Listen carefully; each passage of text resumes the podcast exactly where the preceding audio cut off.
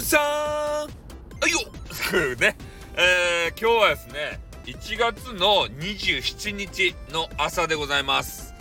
ね、えー、ちょっと挨拶をね、変えてみましたけれどもね、どげんやったですか？爽やかやったですか？うん。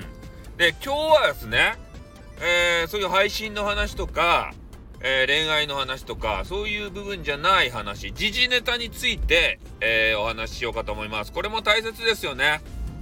で、まあ、コロナとかそういうのじゃなくて、今ね、なんか知らんけど、ガソリンっていうのがあるじゃないですか。ガソリンがですね、めちゃめちゃ高いという状況なんですよ。で、昔ね、ガソリンって、えー、2桁の時代ありましたよね。100円切った時代。で、この間ずっとさ、3桁。これ辛くないっすか？で、150円。160円台今んところ。で、170円台に突入してきたわけですよ、これ。もうたまらんですってね、悲鳴が出るよ。本当に。それで、岸田のメガネがおるやないですか。あの人が、えー、ガソリン価格がね、170円台になったら、ね、政府として手を打ちませんっていうことを言われておりました。で、テレビジョンでね、えー、まあそういう政策をこう打つんだっていう話なんですけど、それが何かっつったらね、170円も突破したんで多分ね、これが、あの、施行されるんでしょうけれどもね、これがね、ひどいんすよ。その、石油の元、元売りの会社あの、大元の会社そこにまずね、補助金を上げますよと、バーって。あの、ガソリンの税金とかをね、ガバって下げるんじゃなくて、まずね、も、元売りにこう、お金やるんですよ。で、元売りは、えー、そのお金もらったけんね、え、そのもらった分だけ、えー、あれをガソリン価格をね、え引き下げて、その下請けさんにこう上げてよって。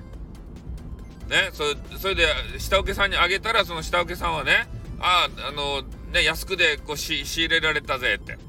まあそう、仕入れ価格がね、こう安くなったぜということで、えー、自分とこの店頭価格をね、170円から165円にしたりとか、ね、そういうことをしてくださいよって。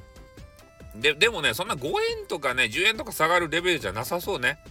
とりあえずは170円超えた分を補助しますと。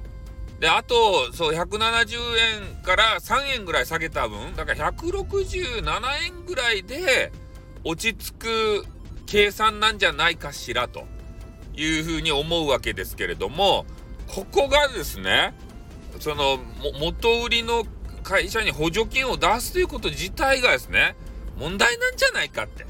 それで本当に価格が下がるんかっていう話なんですよ。で、なんかね、街のみんなの声では、これでガソリン価格が下がったらいいですねって言ってるんすよ。下がるか？そんなの。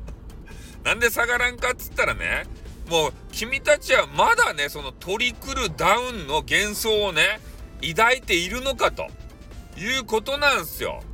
で何回騙されれば気が済むとおね、大企業が儲かったら、ね、我々庶民にね、その儲かった富が滴り落ちてくるトリクルダウンですたい。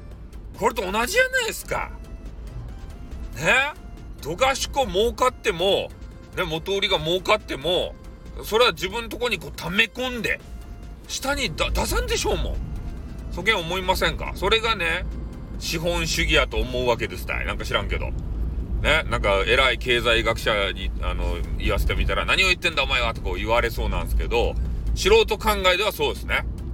うん。で、えー、そその安くであの下請けさんが仕入れられたとしてもそれをね店頭価格でねこう表示するかどうかっつうのはねまた下請けさんの問題って。